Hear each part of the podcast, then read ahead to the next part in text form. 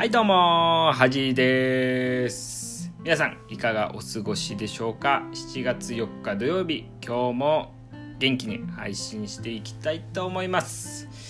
えー、今日は午前中雨でしたけども午後はまあ蒸し暑い感じになってましたね。えー、まあ週末になりましたけどもまあ土日皆さんはどのような予定でしょうか？えー、まあ早速なんですけどね、えー、住民税のねあの申告書というか納税通知書みたいなのが来たんですけどもまあ高い。まあ高いですね。やっぱねこうまあもちろんねこう義務ではあるんですけどもやっぱこうなんでこんなに払わなきゃいけないんだろうなって思っちゃうのは、まあ、人間の差がでありますけども、えー、まあねこういう税金がねどのように使われてるかとか思うとねまあ確かにこうニュースでねこう政治家のこうまあ不正流用とかねまああとはなんかあんまはこう国会で寝てるようなねこう政治家にその税金が払われてるかと思うとねまあちょっと多いみたいなねあとはまあ生活保護のねまあもちろんねあのー、しっかりしたねこう本当に生活に困ってる人の生活保護はいいとは思うんですけどもまあその不正受給とかね、まあ、そういう方に自分の税金が使われてると思うとまあちょっとね何とも言えない気持ちになってしまうんですけども、まあ、しっかりね皆さんも税金は払っていただきたいと思います。ということでえー、まあねこう働くといろいろ新しいことが出てきますけども、えー、先日ねあのー、こうマクドナルドあ最近ねこう、まあ、皆さんこうハンバーガーっ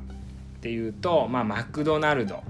と、まあ、モスバーガーとかね、まあ、あとハンバーガー屋ではないんですけど、まあ、似たような感じ。ケンタッキーっていうのが、あの頭に浮かぶと思いますけどこのコロナでねケンタッキーとマクドナルドっていうのはね、まあ、調子がいいみたいで、まあ、結構あのー、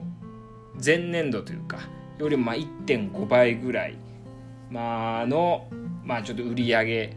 が出てるっていうことで、まあ、皆さん簡単にねこう運べたりとかあとまあウーバーイーツとかでね頼んだりっていうのもあるとは思いますけども、まあ、なぜかこうモスバーガーがね一人負けみたいな形らしくてですねこれなぜかまあ、モスバーガーって結構高くて、まあ、美味しいみたいなイメージもあるんですけど結構ね今マクドナルドとかケンタッキーとかも美味しくなってますしやっぱこうアピールこう広告とかはねやっぱこうモスバーガーはちょっと一歩負けてるかなとは思うので、まあ、僕はねモスバーガー好きなので頑張ってもらいたいとは思うんですけどもそんなこうマクドナルドのねこう映画見たことありますけどなんていう名前でしたかね、まあ、ちょっと忘れちゃったんですけどこうマクドナルドのこう誕生秘話みたいなのねこう映画が、ま、3年前ぐらいですかねやってたんですけども、まあ、僕これ見てないんですけどマクドナルドってどうやってできたか知ってますかね皆さん。こうフランチャイズの代表格とも言われてるんですけども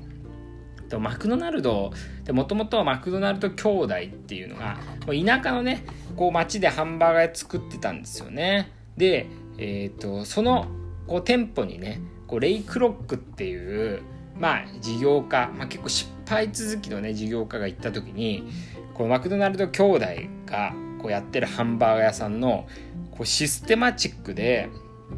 こう待ち時間も短くて美味しいハンバーガーすごいねこう作業が、まあ、今のねマクドナルドで一緒ですけどもこう分担化されててこれな画期的だなっていうことをねこう思ったわけですねこのレイクロックって。でそのマクドナルド兄弟にこうちょっと持ちかけていろいろその後こう店舗を増やしていくんですけども、まあ、その中でねこうマクドナルド兄弟の意向とレイクロックの意向がちょっと途中でまあちょっと反発し合ってですね結局マクドナルド兄弟がまあ乗っ取られた形ですねレイクロックに。で、まあ、レイクロックっていうのはそうフランチャイズ業界のまあまあ、伝説みたいになってるんです。まあそれでまあマクドナルドがもう全世界に広まってったって話なんですけども結構ねこう映画ではレイ・クロックをこう悪く書かれてるんですけども、まあ、実際はね当人しか分かんないですよねでもそういうレイクロックがいなかったら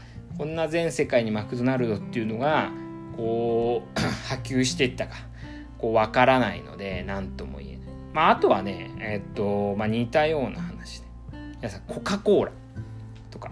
でコカ・コーラと対抗して出てきたのがペプシコーラ。完全にパクリですよね。でもこれこうペプシコーラが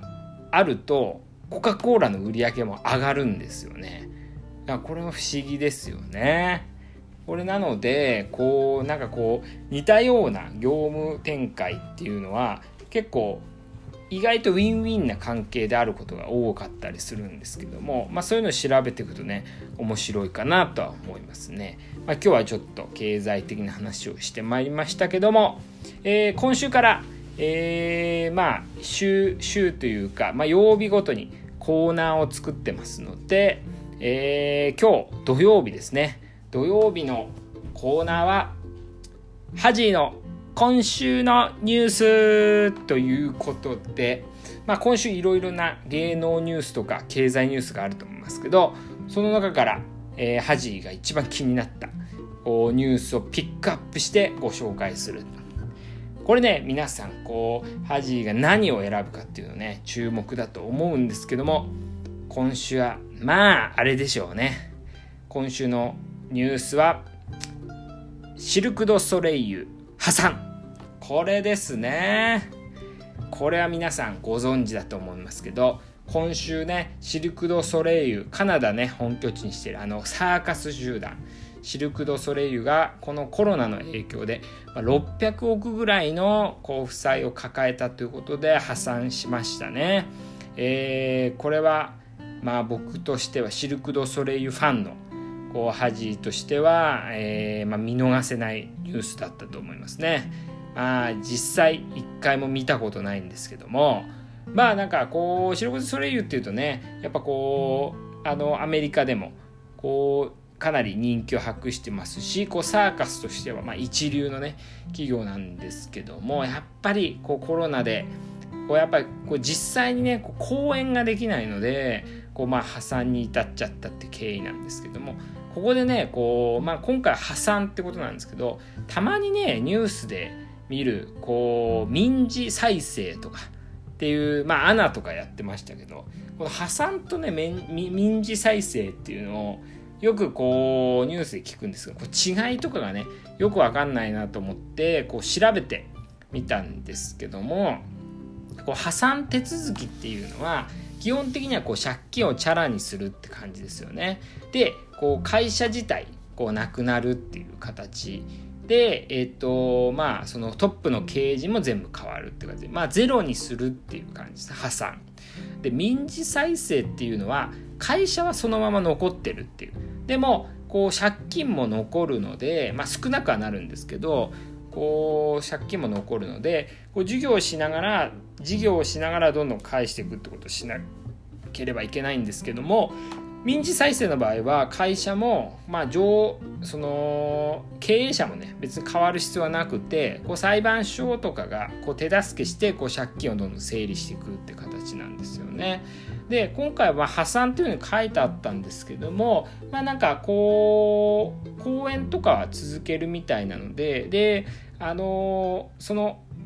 営業権利とかをまあなんかこう売却するみたいなことを言ってたので、まあ、破産っていうかまあ半分民事再生みたいなもんなのかなとは思うんですけどもちょっとその辺僕も詳しくはないんですけどちょっと調べてみたんですけどもまあそういう違いがあるってことで。でシルクドまあ今後ねあのー、またねこう島内でも100人ぐらいコロナの感染者が出てるのでこうそういう世界のねそういう大きなえー、こう企業でも、まあ、破産が出ているのでこれから日本のまあこう、まあ、そ公演ですよねこうライブとかを主にしているこう会社とかちょっと潰れてくるんじゃないかなと思うのでこう皆さんちょっとニュースを注目していただければと思います。ということで、えーと、今日はね結構経済の話が多かったと思うんですけどもまああのー、結構ねこういう経済の話僕も好きなのでちょこちょこ小出しにしていきたいなと思いますのでまあ土日、えー、今週末も皆さん体をしっかり休めて、まあ来週にね、備えていただけたらなと思います。というわけで、今日はこの辺です。おやすみなさい。